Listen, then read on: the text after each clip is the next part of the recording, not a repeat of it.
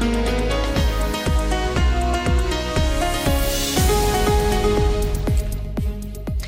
Está comprometido o futuro da Escola Profissional do Nordeste. Há apenas dois alunos inscritos para o primeiro ano e há ainda a concorrência da secundária do Nordeste.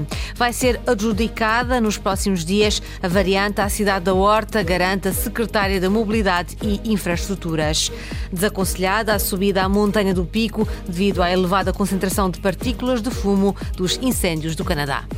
Amanhã conte com céu nublado com abertas, obscurecido por partículas de fumo, há aguaceiros fracos e pouco frequentes, especialmente nas ilhas do Grupo Central. Temperaturas máximas previstas 24 graus para Santa Cruz das Flores e Angra do Heroísmo, 25 para Ponta da Algada e Horta.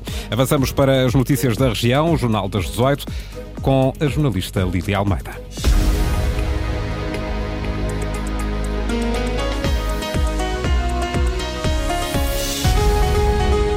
A Escola Profissional do Nordeste está em risco de fechar. O alerta chega do presidente da escola. Há poucas candidaturas para o primeiro ano e a abertura de um curso equivalente ao profissional na secundária do Nordeste está a desviar os estudantes. O financiamento da escola e os salários dos funcionários podem estar comprometidos. Linda Luz. Menos um curso aberto, menos alunos, menos financiamento. A Escola Profissional do Nordeste está em risco de fechar. O alerta é dado pelo presidente do Conselho de Administração José Carlos Carreiro. Isto trará graves consequências financeiras na medida em que os cursos trazem as receitas suficientes para assegurar o funcionamento da escola. Claro que está em perigo. Não tendo receitas para assegurar os encargos de manutenção do estabelecimento, bem como satisfazer compromissos anteriormente assumidos, corre o risco de encerrar. A escola secundária vai abrir um curso Profis nível 4, o equivalente ao profissional. Para José Carlos Carreiro, esta sobreposição não se justifica. Terras pequenas como o Nordeste, não se justifica de forma alguma ver 12 estabelecimentos de ensino a dar o mesmo tipo de formação. Entendemos que a formação profissional deve ser atribuída às escolas profissionais onde elas existam. Não faz sentido é que uma escola secundária também tenha autorização para dar cursos Profis nível 4, que são cursos profissionais e que eh, entram em concorrência desleal com as escolas de formação profissional. Apenas dois alunos demonstraram interesse no primeiro ano da profissional. A continuar assim, o curso de auxiliar de farmácia não vai abrir. Entre o segundo e terceiro anos há 40 estudantes, o estabelecimento tem oito funcionários. O futuro está em risco, diz o presidente, depois de vários alertas deixados às tutelas da educação e do ensino profissional. Antena Açores já pediu esclarecimentos ao governo, mas até o momento ainda não foi possível gravar qualquer declaração.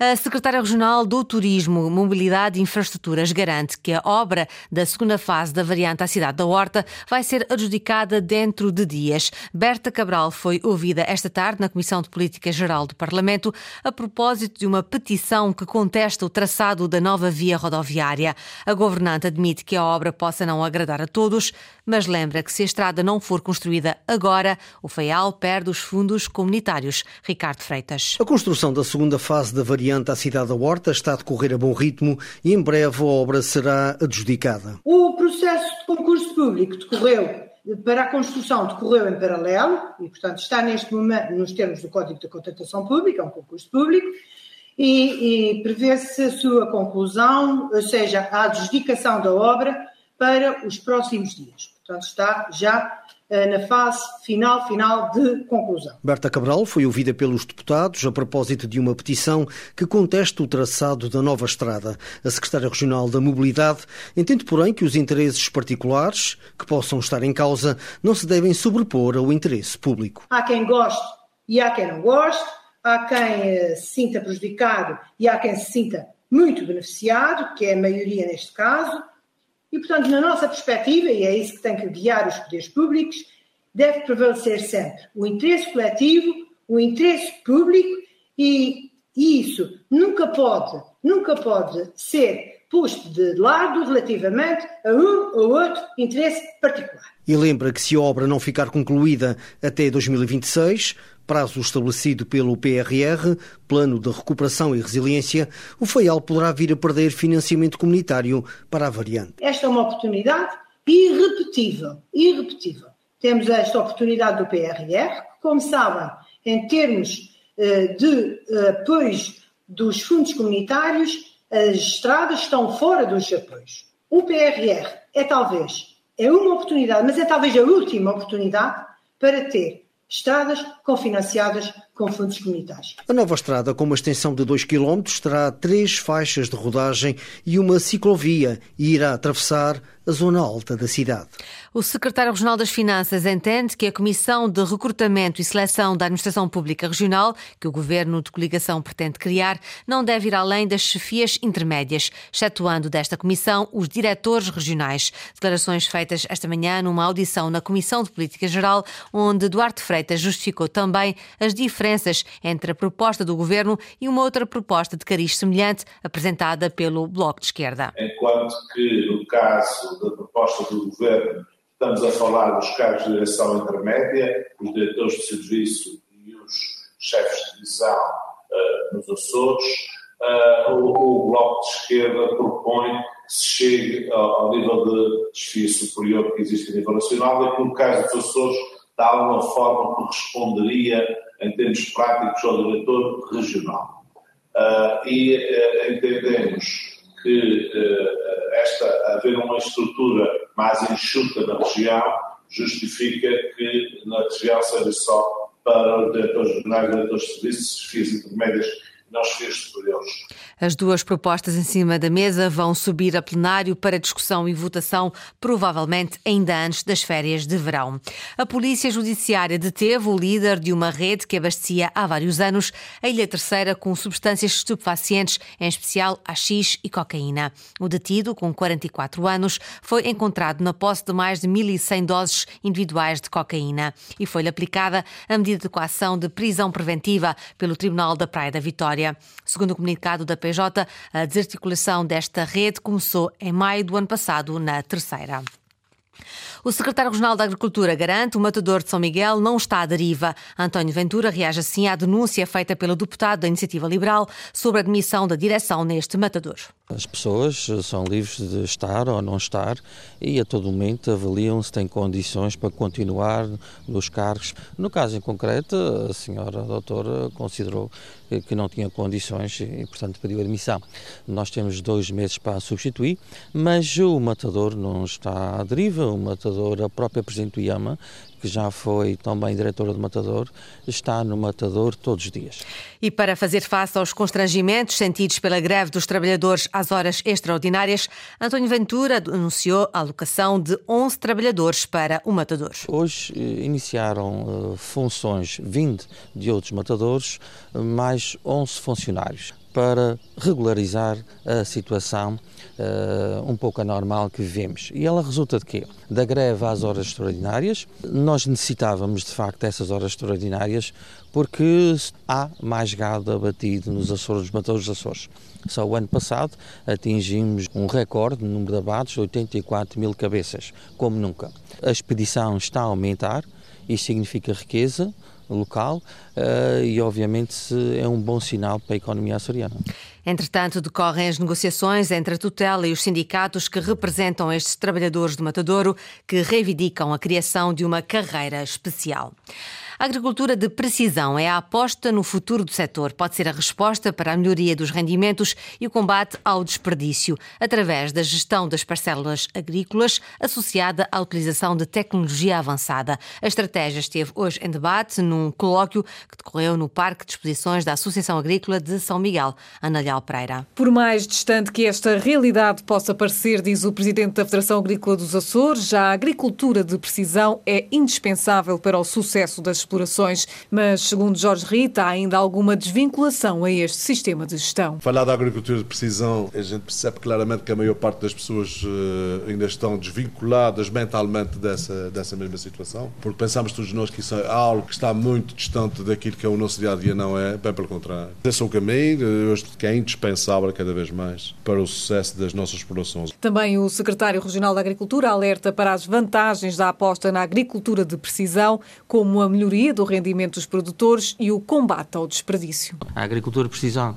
é um elemento da sustentabilidade, é um elemento que permite substituir parte da mão de obra, que não existe nos Açores, é um elemento que irá possibilitar melhorar o rendimento do agricultor. Precisão, que evita os desperdícios, quer seja na pecuária, quer seja de âmbito vegetal. Pecuária que, diz António Ventura, nos Açores não é poluidora. É uma pecuária que permite a neutralidade carbónica. Pode haver uma ideia que nós somos poluentes, que a agricultura polui. A agricultura não polui. A agricultura é das únicas, realmente a pecuária é das únicas que neutraliza aquilo que produz. Aquilo que é libertado é absorvido pelas pastagens. E, portanto, se há uma agricultura limpa, é a agricultura dos Açores. A agricultura na região está na frente de combate às preocupações humanas e ambientais, garantia dada por António Ventura no colóquio A Produção Agropecuária nos Açores, Inovação e Agricultura de Precisão.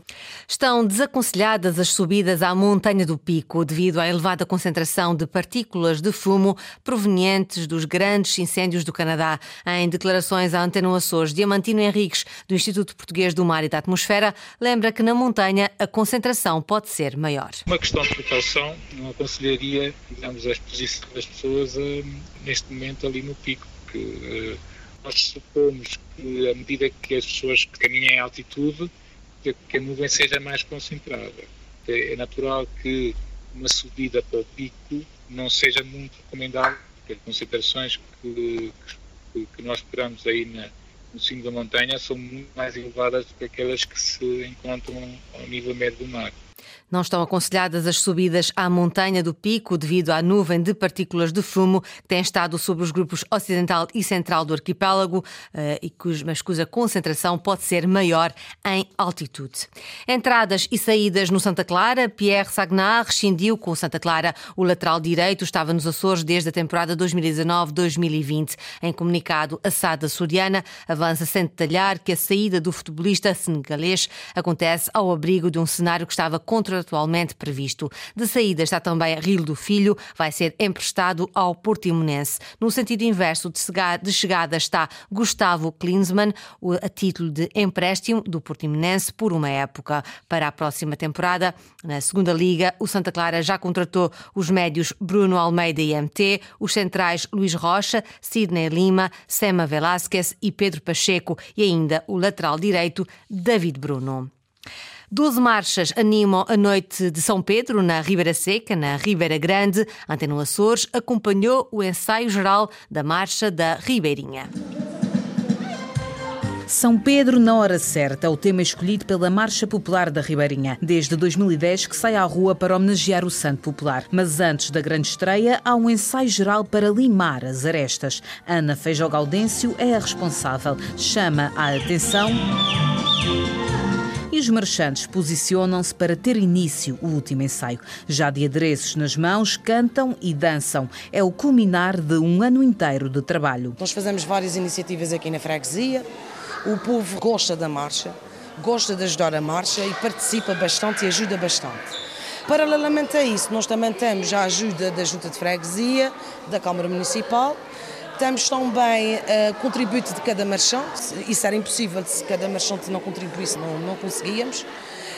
Trabalhamos ao, ao, longo do ano todo. Esta é uma das 12 marchas que hoje integra o desfile na Ribeira Seca. Um desfile, diz Ana Feijó Gaudêncio, com cada vez mais qualidade. As marchas estão cada vez mais com grande qualidade Deu os parabéns à Marcha de São Brás e à Marcha de Santa Bárbara que participaram nas São Joaninas. Nós também já tínhamos ido durante quatro anos consecutivos. Portanto, dou-lhes os parabéns. É sinal que as nossas marchas estão ao nível das outras marchas e de outras ilhas, principalmente as São Joaninas, que é o palco das marchas a nível dos Açores. Uh, e nós aqui em São Pedro, claro que uh, é sempre a nossa noite. São 48 marchantes, mais o grande número de crianças e jovens que integram este grupo. A marcha vai acompanhada pela Banda Filarmónica Santíssimo Salvador do Mundo, o padroeiro da Ribeirinha, liderada por José Furtado. Desde outubro inativa, voltou-se a juntar músicos para reavivar esta força viva da freguesia. Muitos músicos com o encerramento da banda deixaram de tocar quando fomos falar com eles já não tinham aquela vontade de voltar, muitos não voltaram. Há outros que já não tocavam na banda há alguns anos e que voltaram. Já abrimos uma escola, foi a primeira coisa que nós fizemos. E agora o primeiro serviço oficial é mesmo este agora, o acompanhamento da Marcha da Ribeirinha.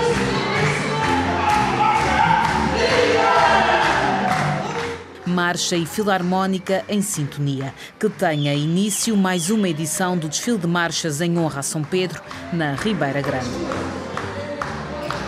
Jornalista Linda Luz, com o aperitivo do que vai ser a noite de marchas na Ribeira Seca.